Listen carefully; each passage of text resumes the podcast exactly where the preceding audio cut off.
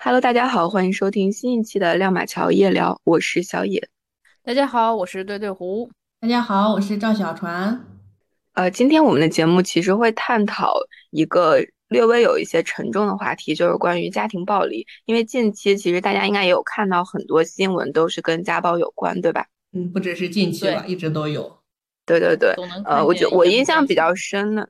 对，就是最近有一个，就是陕西某公司某男子，然后他在一段家庭视频中，就是显示出对这个妻子长达几分钟的一个殴打的行为。然后之后，警方和这个男子所在的公司都有发布相关的公告。那么最终的一个结果就是，警方认定是双方发生争执，然后对男方进行了行政拘留，然后对女方进行了批评教育。嗯，那像这样的一个新闻，大家在媒体上看到之后的第一个反应会是什么样？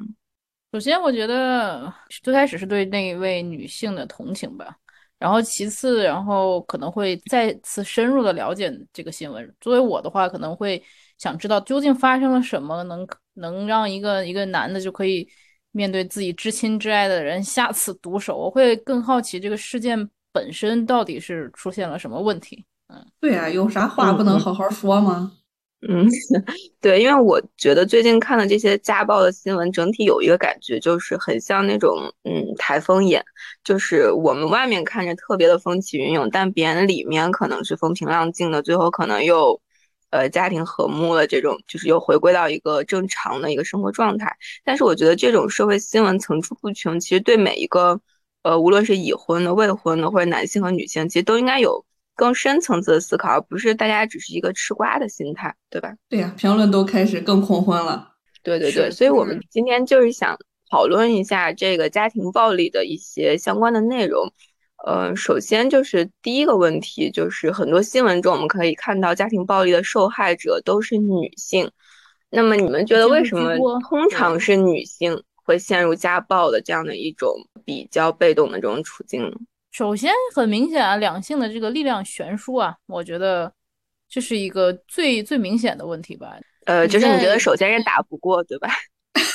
对，对，所以你看很多很多，就是有的时候看到那种女拳击运动员啊，女女散打运动员啊，你看很多男的第一反应就是，哎，这不敢娶回家，怕打不过。然后我总我每次看到这种评论，我总在想，那你到底娶回家是想娶一个你打得过的吗？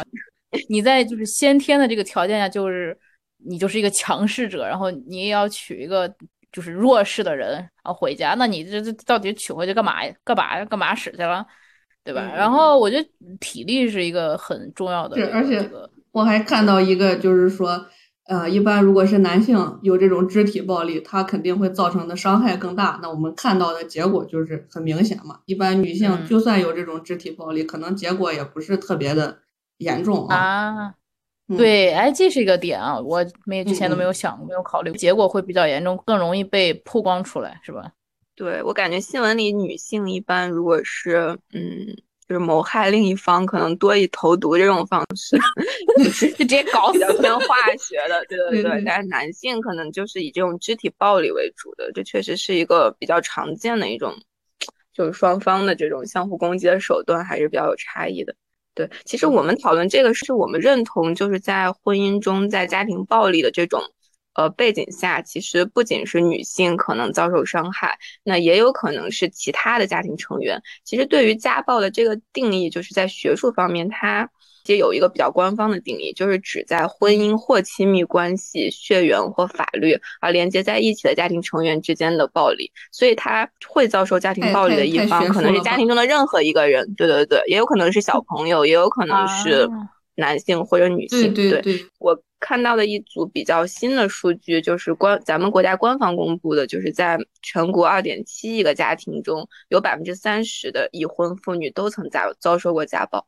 然后平均每七点四秒就会有一个女性受到丈夫的殴打，每年有十五点七万妇女自杀，那么其中百分之六十的妇女都是因为家庭暴力，所以女性确实可能是对对对家庭暴力中受到伤害更重的一方。就这个数据，你们的第一感受是怎么样？跟你们的认知是比较符合的吗？我觉得很挺震惊吧，就是。有想过会有一些女性遭遇暴力，但是如当这个赤裸裸的数字摆到面前的时候，会更震惊一些。就没有想到每四点七秒，对不对？是这个数字就能有就每四点七秒就有一名女性七点四秒。啊，sorry，七点四，对不起，我阅读障碍。每七点四秒就有一位女性遭受暴力，那我们在说话之间，可能就在世界的某一个角落，或者全国的某一个角落，就有一位女性正在遭受这种不幸，所以还是挺挺震惊、挺诧异的。我觉得是，对，而且我看有一个那个宣传语，就是说啊，都不要认为这种家暴只是你自己家里的这种事情，其实都是这种违法行为嘛。咱们不是也有相关的法律？嗯，如果说一个女性，她通常不会在她第一次遭受这种谩骂或者殴打的时候都会报警，对吧？她可能是一个比较持续的这种经受过伤害，才可能选择去求助警方。那么你你们觉得在中国这个国，就我们所在国家的这个数据，就是女性平均被虐待多少次才会选择报警？你们感觉这个数量级怎么样的？它可能是五次、十次，或者还是一个其他的数量级的一个事情？我我个人而言，我觉得，嗯，首先女性的这个容容忍程度其实是是很强大的。你就像比如说生孩子这种事情，其实它疼是非常疼的，这个这个疼痛等等等级。那而且我们怎么讲，就受这个儒家思想的影响，就是家和万事兴，对吧？就是通常在第一次两次，可能大家都觉得啊，这只是个别现象，只是啊那个。对方可能今天心情不好，遇到什么就是不开心的事情，都会帮对方在找借口而原谅对方。我觉得可能差不多得个五六七八次以上，就是，然后 女性才会真正的觉醒，觉得说啊，这些不是偶然发生的事情，是是是有什么，就是有什么不对了。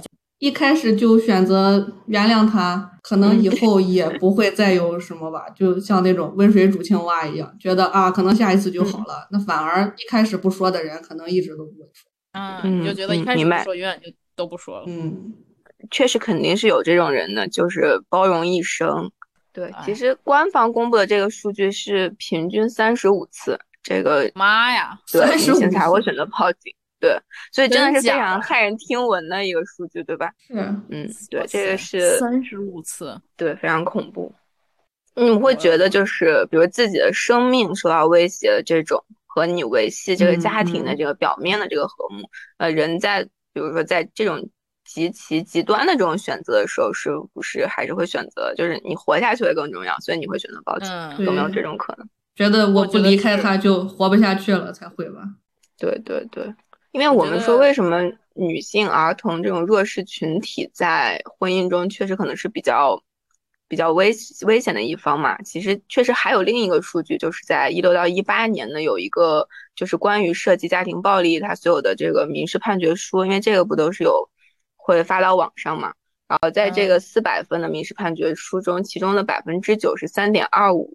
都是女性指控男性家庭成员实施的这个家庭暴力行为，所以女性确实是远比男性会在婚姻中会受到的威胁更大，所以它有一定的这种性别的倾向。所以更多人讨论家暴的时候，可能确实是会站在女性的这一方去思考这个问题，对吧？确实，在我们的印象中，包括身边的新闻啊，或者身边的人和事，就是男性受家暴的案例会比较少。虽然有听说，但是。还是说会，就是由于这个力量啊，什么别的原因，还是说会比较少一点。所以说还是关注女性家暴比较多，还有小孩儿吧。对对，像我们以前受到父母的殴打，这是。对，你这这我们这不都被打？你俩被打过吗？反正我被打过。对，但是你不会去往到家庭暴力上去联想，就只会觉得呃父母在教育孩子。对，当时我看有一个观点，就是说你目睹你父母的家暴，其实孩子也是受害者。并不是说你一定是被你父母殴打或者怎么样，其实对小孩的这个心理精神上的这种侵害也是家庭暴力定义中的一种。对，是看看人家说，不只是这种肢体的行为，还有一些语言暴力啊，包括性暴力，甚至那个经济控制，说其实都是算家庭暴力里边的。啊，包括冷就冷暴力、热暴力，包括这种言语啊、精神啊这种也算，对不对？是对对对。对于对于你们来说，你觉得这种？肢体暴力更严重一些，还是说就是冷暴力更严重一些？嗯，从伤害性来说，我觉得应该还是就是纯粹物理上的这种侵害，因为它那个疼痛是比较直接的。嗯，精神方面，我觉得是取决于这个女性或者说这个被侵害的这一方她自身的这种抵抗性的。因为就比如说 PUA，它选择的对象她是具有某些特殊的这种性格特征的。就你看有一些女性她很强大，她可能就比较难受到这种精神方面的这种残害，对吧？甚至可能你就会反向侵害他们，对，是有可能的。但我觉得物理上。可能确实是这种体能啊，这种力量的差异，你可能就是免不了的，你可能就会被打。对，我们刚才其实谈到，其实核心可能是更关注这个力量嘛，就是肢体对抗这一块，觉得女性可能是有弱势。那么其他原因呢？比如说女性的性格，或者男方的性格，或者是跟原生家庭，可能这个也是大家讨论的比较多的，觉得跟这些因素有没有一些关联？就比如说哪些人他可能。更有可能会遭受家暴的侵害，比如他在性格上有某些特点，或者原生家庭上可能有一些所谓的缺陷，有没有这样的一些想法呢？应该会吧。我觉得现在就是整个社会都在强调原生家庭对一个人的影响。那如果这个人有很严重的暴力倾向，那我觉得他的童年一定是有一些什么阴影啊，或者经历过什么比较呃重大的影响吧。比如说自己的家里人就是在解决问题的时候就是很。暴力就是一言不合就开打这种，对，那我觉得在后来的他自己组建家庭之后，可能也会造成这种易怒啊，然后用暴力解决问题的这种这种手段吧。我觉得，我看到人家说，为什么他会选择这种暴力的方式，就是因为他以前没有被教导过，他并不知道怎么去处理这些关系，那他只能通过这样的一种方式来表达自己的一个需求，想要控制对方。对，我觉得我以前就有一点点，因为 我怎么说？哎呀妈呀，这要揭开自己的伤疤来满足听众了吗？我甚至觉得你已经已婚了。对，小心以后的那个家庭成员听到了，那那这段那个给我掐掉啊！首先保证我有以后家庭成员再说吧。Anyway，就是因为我觉得我的父亲就是性格会偏易怒一点，但是他看着很温和呀。是呀，他呃，他对外人是挺好，就他是一个很活泼开朗的那种性格，但是他活泼开朗的另一面就告诉他很着急、很急躁、很易怒。他对自己的情绪控制上，其实到现在我觉得都还是有一定问题的，因为他自己的我在分析他的原生家庭时，他自己从小没有得到足够的爱，他的父母也没有给他足够的爱、足够的这种这种耐心，所以导致他处理问题非常急躁。然后他在教育我的时候，就是嗯，你也接受了同样的教育，对。所以他在教育我的时候，也是就是很多时候道理讲不清、讲不通，然后就会上暴力的手段。然后这这个就导致我在以 前处理我跟我的另一半的一些关系的时候，也会这样教育你的伴侣。倒不是教育了，所以你是在这个一段关系中的这个施暴方是吗？怎么能这么讲呢？我 呃，就是比较非要这么定义的话也可以吧，就是比较强势的一方。对，会比较强势。那我自己也在反思，就是我以以前会处理问题的时候，其实是就是也会很急，就是可能着起急来会推搡一下，但是肯定不会说到那种就是殴打那种，就是 或者包括言语上会说那种狠话，这其实也是暴力的一种嘛，语言暴力也是。对，然后我我一直感觉语言暴力是蛮幼稚的一个行为，就是你类似于打架前先放一段狠话这种感觉，他也是这种不自信嗯。的一种表现，自卑啊，然后他他就嗯嗯他就是通过这种这种张牙。舞爪的这种气势来来来扩充自己的气场嘛，就因为他没有底气，所以他就只能用这种东西来亲密关系里边，你都知道你说什么会让对方真的很生气。嗯，所以说，就我觉得原生家庭还是挺挺受影响的。我觉得，如果真的是这种社会新闻去往深里扒，不是八卦就是嗯探索吧，怎么讲？那我觉得，就双方的原生家庭应该多多少少都会有一些问题，自己在长大的过程中都会有影响吧。关键是不自知，所以就关键不自知这个事情就是很难。那没办法，那你人生你必须得有一个什么契机让你去开始自省。开始去回想自己啊，你才能去改呀。就是自知是是是自知才是自省的第一步吧。对，就是其实一开始我们可能都是在观察自己的原生家庭，然后自己父母之间处理这种冲突啊，或者是其他事件的一些方式，他可能最开始就是给我们形成了这样一个认知，但，随后肯定就是在环境中以及在伴侣的这种这种交往中，我们可能会不断的去更新这种认知，然后你可能会形成新的处理的方式，但是你也可能完全就是父母的翻版了，你成为你最讨厌的那一种 处理方式可能你。得去看到别人家，哎，原来不是这样的，过得也很好，才会意识到这个问题。对，就一定会有一个什么契机，就你很难讲到底是什么，然后会但这个问题的让关键就是嗯家庭是比较封闭的这样一个群体，我们就是比如说朋友之间很熟，你也只是跟这个个体熟，你不是说你去跟别人的两夫妻都很熟，就这种还是比较少的，对吧？就是我们深入的去了解一个家庭的处理，我觉得这个很难，对，别人家和自己家是不同的。这个可能确实比较难。我觉得比较年龄小的时候都会觉得，哦，每家都是我家这样的。不知道你们有没有这种感觉？有可能会这样猜吧，对，就觉得会正常家庭就是这样呀。对对是的，因为你的世界观、你的各个三观就那么大点儿嘛，看到的就这些。东西。而且我感觉就是凭我对身边的一些观察，我感觉如果女性在这种亲密关系中处于相对弱势，无论是不是就真的遭受家暴，或仅仅只是精神上的一些侵蚀，跟她自己的原生家庭，就是她的父亲可能是在家庭中处于一个非常强势的地位。那么这种可能就影响了他对男性的这种可能就是依附，或者说这种屈服，对他很难就去想着我要去反抗我的另一半。嗯，这个从小都是性的原生。家庭可能对他造成了一些影响，正好碰到一个男的，他爸也是这样的，对，就很危险。就就他们俩都觉得可能就是这样的家庭，就不会有什么改变。对，其实之前那个对对胡也提到了一个就是经济条件方面的嘛，我觉得这个其实也是蛮关键的一个因素。比如说很多嗯女性她选择在婚姻中担任这个家庭主妇这样的一种角色，那么可能她在经济嗯上的支持就相对比较少。那么在这种情况下，如果遭遇家暴，她是不是会顾及到自己？就比如我不愿放弃我现在享受的这种物质的条件，或者说我的家庭不能给我足够的支撑，我自己也很难找到一个工作，那我就会选择在婚姻中持续的这种忍让，甚至遭受这种家暴也不发生。是觉得自己离开他就不会更好了呗？嗯，至少会没钱。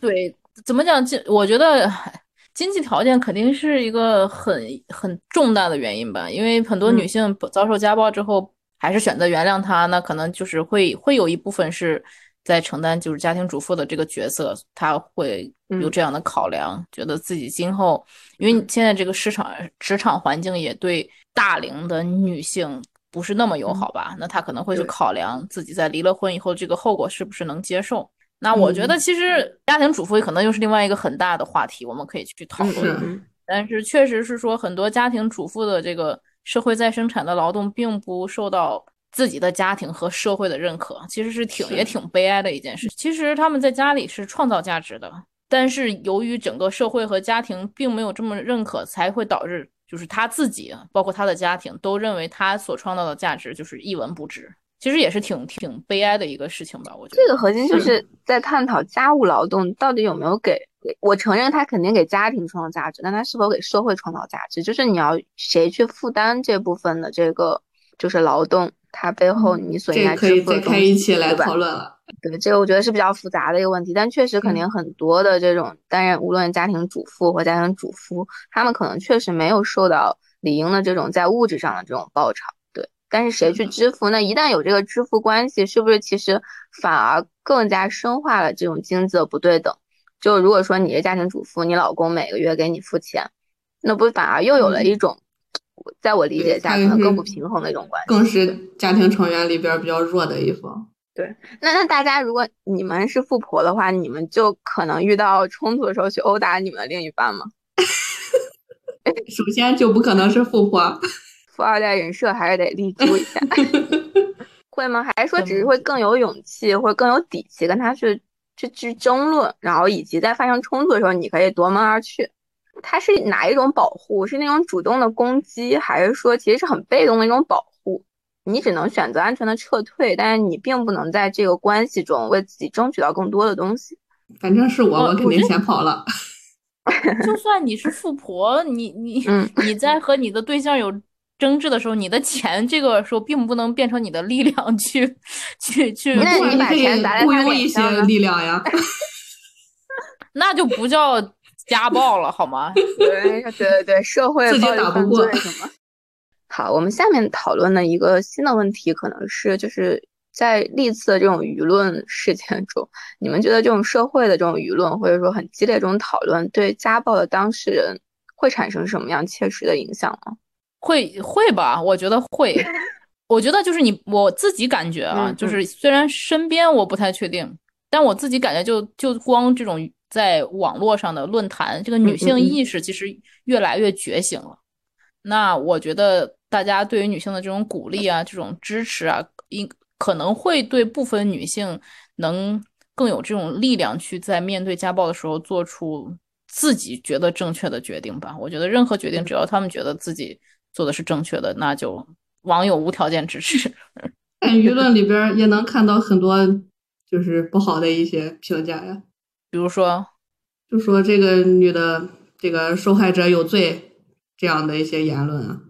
哦，那我觉得我们这嗯好像慢慢的这个舆论也在变好。你看很多就是网友都会在讲说，你不要就要求完美受害者啊什么这种，就是感觉我个人嗯感觉这个舆论环境是在呃慢慢会向这个弱者倾斜吧。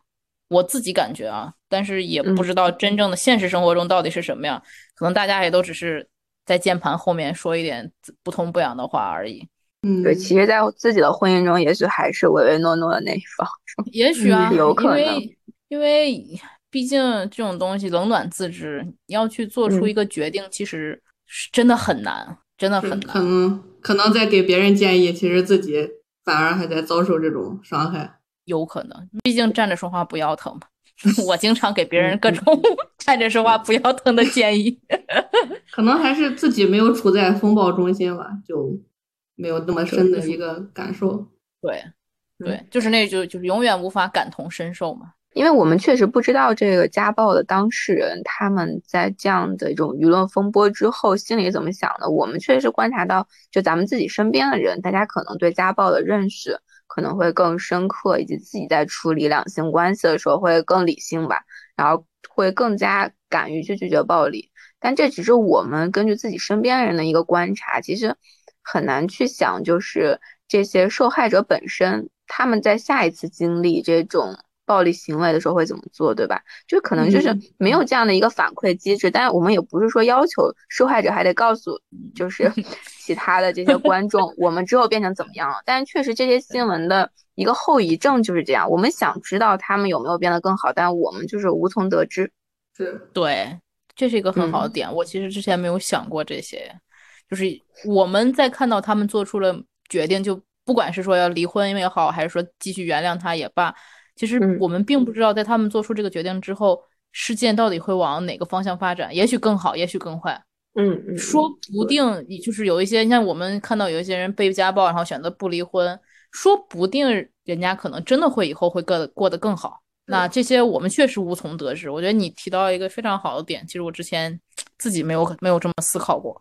嗯，因为我就总在思考，就是家庭关系的这种建立以及改善，到底需不需要这种大众去参与？对，好像说我们的家庭关系还需要社会去监督一样，我们做的不好了，就需要有人告诉我们该怎么做。它到底是一个很道德范畴的一个东西，还是说很立法的保护？因为法律确实有这个反家庭暴力法，那么其实这部法律也是第一次吧，就是使得这个法不入家门成为了历史，就它去会去约束你。就是关起门来，家庭里发生的那些事，但它可能是一个有限度的保护，对吧？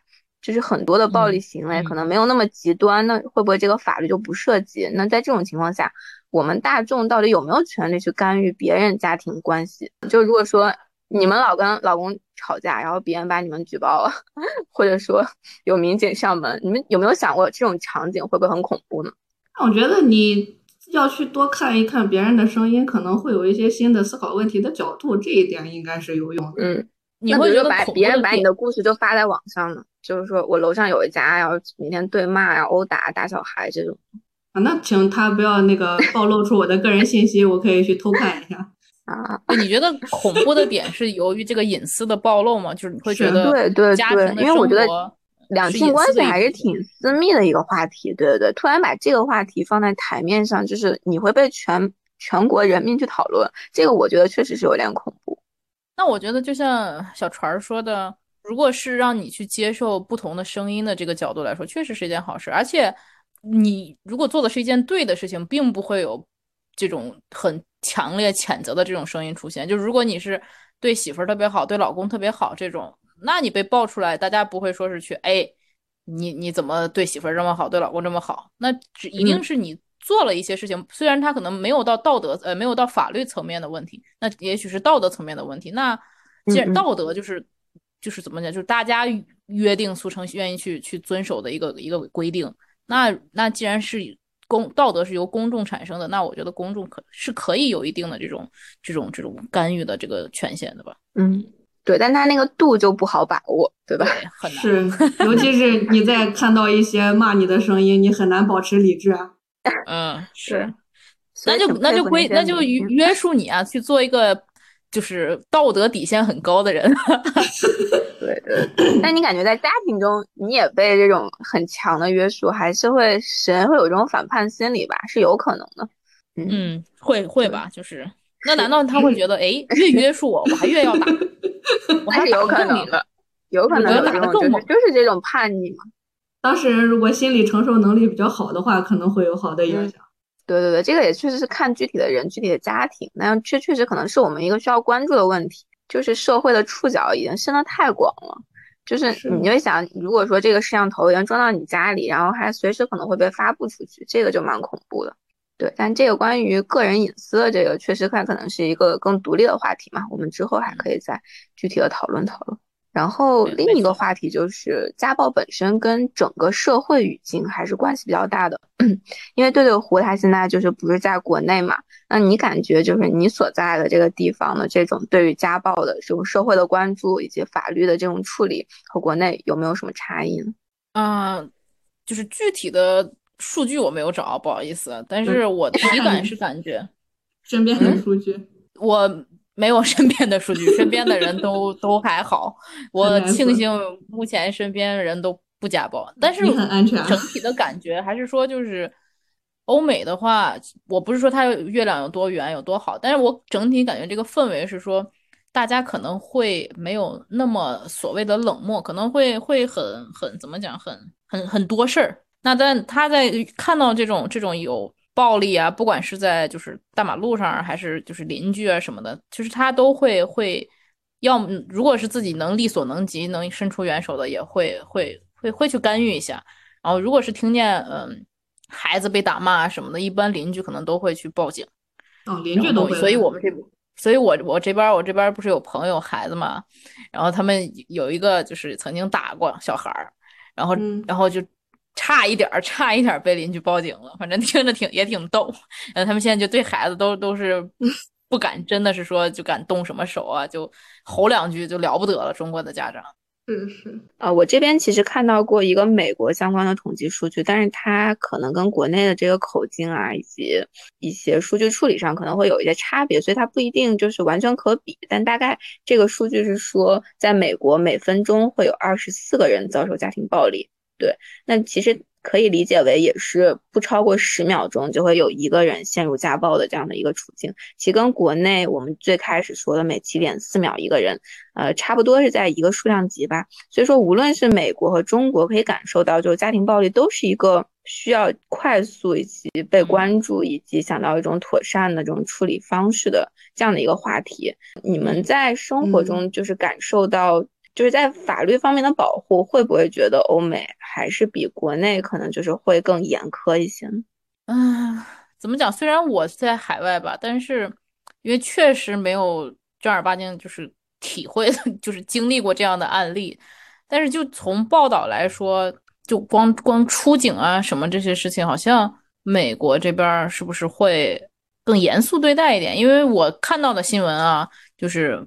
总是说啊，这种家暴的案例被被报到派出所之后，然后大家民警啊什么都会呃呃觉得这是家务事，不愿意过多干预，都觉得嗯家和万事兴嘛。那这边的话，如果他确实上升到一个程度的时候，应该会去做就是鉴定，会去做身体的一些鉴定，你可以去找律师，然后你可以去向警察申请，就是跟这个人要有一个就是保持距离吧，就你可以去给警察去去呃去留案底之类这种东西。因为我记得我当时有跟跟我的一个同学有一点点矛盾，然后他有跟我说过这种比较威胁的这种话，然后我当时去咨询了我们学校的校警，他说如果有必要的话，你可以直接报警。并且在警方那边留下案底，就是学校这边可以帮你去，就是给他下达一个这种这种指令，就说你在我在的多少多少范围之内，那个人不许出现。然后我不知道国内有没有这些，因为但是当时我不想就是把事情闹大，所以没有没有没有做这个事情。嗯，我觉得就是可能国外这个警察处理事情的积极性更高一些，那国内可能就会先劝你是不是家庭矛盾这种。对对对，我觉得确实可能这个是文化的一个因素吧。国内确实好像更关注家庭本身，你是不是和睦啊？然后你们俩分开或者离婚对孩子有没有影响啊？他可能对于就是遭受伤害这一方，就这个个体的关注可能是略有不足啊，因为这个确实咱们没有这种切身的经历。或者身边亲友有切身的经历，所以咱们的判断可能其实相对比较主观。那我个人感觉来说，就是对受害者个体的这种关注可能会小于对他所在家庭的这个关注。对，感觉国内还是想看你这个家庭到底还能不能继续成为一个家庭维系。对，嗯。但是我前两天刚好刷抖音的时候，刷到了一个一个小姐姐。提供的一个案例，她她当时说的那个故事让我其实也蛮震惊的，其实跟家庭暴力有一点点关系。她就说她当时在美国，她的父亲对她有点就是肢体的这种这种推搡或者什么，她觉得是家暴了，她就报警了。然后警是警察当时来了，结果呃她说当时呃因为她可能英语不太好或者怎么样的，他的所有的家人都站在了他父亲那一边，并且跟警察说啊这个女孩不听话，这个女孩嗑药啊蹦迪啊什么的。然后当时，然后他就根据他说的，说警察说他当时如果再多说一句或者再做点什么，警察都有可能就是拿枪指在他头上。就这种，我当时听到这个故事，我其实觉得挺震惊，因为在我印象中，警察其实还挺保护弱者的。所以，但是当然，这个故事已经是这二手、三手的故事了，所以不保知道真假。对，不保真，不保真，所以也不知道真假。但是就是说，还是说，嗯，咱们都说的是一个一个 overall 吧，就是一个。总体的一个这个情况吧，因为这边的警察确实权力很大很大，都是配枪出警的，所以嗯不好讲。但是感觉好像国内确实家和万事兴嘛，都是不愿意说破坏一个家。宁宁拆一座庙，不毁一桩婚，也是能理解，这是我们传统文化就是这样。明白明白，对，因为你刚才谈到那个人身保护令，其实我们国家在这方面立法其实确实是在一个进步的过程中嘛。因为我之前提到。反家庭暴力法这个是，呃，一六年的时候就生效了，然后在二零年的十一月二十五号的时候，那么最高院它发布了一个人身安全保护令的十大典型案例，其中就有明确提到这个反对家庭暴力，所以我觉得咱们国家在这方面其实也是在一个立法进步的这样的一个过程中吧，可能未来会给这个，呃，不幸遭受家庭暴力的这种个体有更多的保护。我因为我一直觉得，就是反对家庭暴力，它也是一个社会文明进步的一个标志。对，我们会把视角更多的关注到，在这种家庭可能是比较隐蔽的这样的一个空间内遭受伤害的人，给他们更多的关注。是我我也看到，现在有说一些地方已经在试行一些，就是让你能更方便的去。呃，把这件事情反映出来的一些途径吧，包括那个你刚说到人身保护令，现在好像流程也都在逐渐简化，希望有切实的一些作用。啊，你们说的这个人身保护令是不是也就类似于这种，就是多少多少米，我出现在，如果我是被害者的话，我出现的多少多少米，你跟你说加害者不能出现一样啊？对。我不知道那玩意儿叫啥，不好意思。对，在咱们身边可能确实还没有这种案例吧，所以可能它更多的现在还是在我们看新闻或者看立法，它有这样的一个东西，但不知道它实际执行起来是怎么样的。对，可能也需要进一步的观察，以及法律它自身也是一个在持续完善的一个过程。是是，嗯，最后其实就想讨论一些可能更切身相关的话题吧，就是我因为咱们三个都是。普通的女性嘛，那我们觉得，呃，会在婚姻中，你会如何保护自己，使自己如何避免陷入家暴的这样的一个处境？那么，首先就是你们去怎么识别一个可潜在的可能有家暴倾向的配偶呢？就大家在以往的这种呃恋爱啊，以及婚姻，不婚姻就不是以往了，当前的这种关系，你们能不能识别到，或者身边的朋友中，你们就感觉这个人哇，他可能会有家暴的倾向，有没有一些特征？嗯，我觉得就我刚说的吧，就包我自己，就是这个脾气很急躁啊，然后嗯、遇事很不耐心啊，然后我觉得这种吧，要么就是那种特别沉默寡言，什么都埋在心里，记到本本上，秋后找你算账，就一就我觉得我感觉就要么就啥也不说，要么就是那种容易上火的那种人，就这种两种极端的情况，我觉得可能会有家暴倾向，对于我来讲。嗯是，我觉得就是极端的人可能会，尤其是你要看到他经常有一些极端行为的话，还是远离他，我觉得比较安全。嗯，明白。呃，我是觉得有的人就是在嗯争吵中，比如有一些摔东西这种行为，他可能一开始不是在打你，但如果有这种行为，是不是也是一个比较危险的信号？因为对对对 对我以前就摔过东西。对，我还我还看到一个，就说，呃，好像是一个小姑娘说她男朋友啊、怎么样对待动物也不是很耐心，然后去外边那些对服务员什么的也都是就非常的这种有暴力倾向的，但她就认为这个男朋友绝对不会对自己有暴力倾向。我觉得这永远不要觉得自己是那个特例。那 是那是，对，因为家暴它特别的特殊，在于它特别的隐秘而复杂。就是无论是社会的统计数据啊，还是新闻的报道，它都不可能全面，不可能精确。而且这种关系就是它可能夹杂了很多因素，就是在暴力之外，它又混杂了这种悔恨啊、原谅、希望，嗯就很多复杂的情感因素。对对你就是很难去识别这种东西，它到底它是不是一个纯粹的暴力？我觉得这个确实很难讲。是，而且嗯那啥，小姑娘总觉得这个男的暴力一次之后，给你什么有什么跪下来认错的呀、哭的呀那样的人，她总会觉得他下一次不会这样了。我觉得这种极端的行为反而印证了他真的是一个比较极端的人。不光小姑娘，我觉得阿姨也会吧。对，我就想说，女性好像都很容易受到这种感情的一个羁绊。女嗯性确实很容易心软，你稍嗯微打一巴掌，给点糖立马就觉得那糖比那巴掌要要要甜。是总觉得啊，他都说他会改了，或者总觉得哎呀，他肯定不会再对我这样，他哪怕再对别人打骂，绝对不会这样对我。是，哎哎，嗯所以不搞对象啥事儿没有，知道不？就教育你们赶紧离婚吧，从根源上彻底给你切断，你知道吧？这这有效防治，压根儿不结婚。哎呀妈，这这不行，这段不行啊，这段不行，结婚一掉。还要生三还要生仨，你俩还要生仨，我就算了，我就不给大家添堵了。你俩还要生仨啊，加油加油！是，对啊，那如果说我们现在想象一下，在一段亲密关系中，我们现在是那个受害者，我们被另一半就施以暴力，无论是精神的还是这种身体上的，你们会想到怎样的一个反抗的措施？是会快速逃离这种亲密关系，还是会说你们有其他的特别的举措，你们觉得可以应对这样的局面，或者说你们有强大的圣母心，觉得可以就是改造另一个人呢？圣母是绝对不会圣母的，这辈子是不会了。我压根儿没有那个心。你说，虽然我说我说我爸对我有家庭暴力，anyway 就是打骂教育，但是我妈可是一个非常刚强的女性。我曾经跟我妈聊过，我说我爸这么着打我，你都不害怕吗？哪天万一打你怎么办？我妈说他敢打我，我跟丫儿死拼，拿着刀跟丫儿干。然后我觉得我妈对我有影响。那我觉得如果我受家暴，那咱俩一块儿，我会选择那叫什么？反杀。同归于尽，同归于尽。所以你看我健身呢，我就要把自己变成那种男的看了就属于那种不行，太强了，不敢娶的那种类型，你知道吗？也是从根源上给他掐死，掐死。就是他想控制你，你反过来控制他。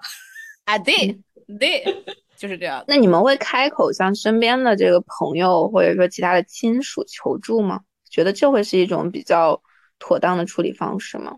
我觉得我会，我觉得得看是什么亲属吧。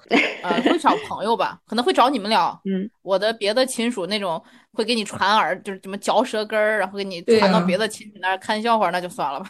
你要知道你的亲属不会支持你，你肯定不会去找他呀。哎，哎，我觉得你们这个点就很关键，就是这种家暴和这种家庭观念还有人情社会捆绑的太深了，所以受害者真的很难开口。你还要去想这个人会不会给我老公再去说，或者说把我们家的丑事传播出去，对吧？他确实就是你想保护，或者说你想给他一些帮助都很难，你根本不知道别人愿不愿意去分享这个东西。对对，可能会受到更严重的伤害也说不定。一种动态的关系，就是你在遭受家暴之后，你可能把这种暴力的情绪又进一步的传达给你的配偶以及你的子女，有没有这种可能？就你也会变成一个更易怒的人？不好说，这很难讲，对吧？确实，我好奇你们俩呢？周周，我觉得你是那种打死不会离婚的人。你要哪天被家暴了，你咋整啊？怎么可能被家暴呢？你就被打了呀！我们都是讲道理的人啊！你被揪了头发啊？我们都没吵过架呀！我以为你说我们都是博士，没有头发，没法揪是吧？此时需要有掌声的。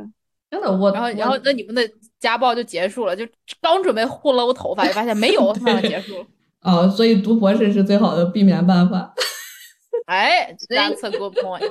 你还没有跟他发生过激烈的冲突是吗？就在婚姻关系中，就是我们都不是很容易生气的人，基本上没有什么非常解决不了的矛盾，都可以讲道理啊。真的吗？哇，这种就好棒棒。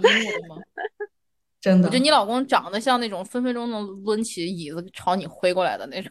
对对，那倒不至于。那我先把椅子藏起来。就就是战斗力蛮强的那种类型啊，对，呃，对对对，我就这个意思。改天试一试。一小野，那你呢？我挺好奇的，如果你遇到这种这种这种情况会怎么办？对，就是我们以前就是，比如学生时代，可能就是会冷战啊，这种就是就都不说话，不说自己心里的想法，然后就发生冲突的时候。然后现在我觉得基本是热战，但是打引号就不会真的打在一起，就是反正就是你必须把你的道理说明白，我也必须把我的道理说明白，反正就是一定要说出来。我觉得这种就避免大家心里憋气，就你当下你就找到那个出口，你就发声嘛，每个人都有权利发声，你也听听对方怎么说的。我觉得这种就是，虽然当时那个场景也许别人听起来很激烈，但你其实说出来就好了呀，因为你你现在憋气都容易生病，对不对？然后还可能埋藏下祸根，就你以后老是在翻旧账，所以我觉得就是能吵则吵，不要打就行。如果真的那来，我不是，我觉得我的战斗力应该还可以，就是至少跑得挺快，可能能跑得比较及时。对。但是如果这件事情一旦发生了，那就一定是一个就是这段关系的结束，对不对？绝对不会原谅啊这种行为。嗯。我虽然不希望这件事情发生在你们身上，但是我。嗯，确实好奇。对，但这个想想确实挺恐怖的。就如果说什么掐脖子啊这种，对吧？揪头发，对。那说明你们俩还行，有头发可以揪。本不富裕的这个颅顶，雪上加霜。呃，好的，非常感谢大家。哎，不不不，感谢大家，感谢大家收听啊！感谢对对胡，感谢对对胡给大家。胡胡胡麻将带来的精彩演绎，希望他的父亲不要听这一期的节目。感谢对对胡现身说法。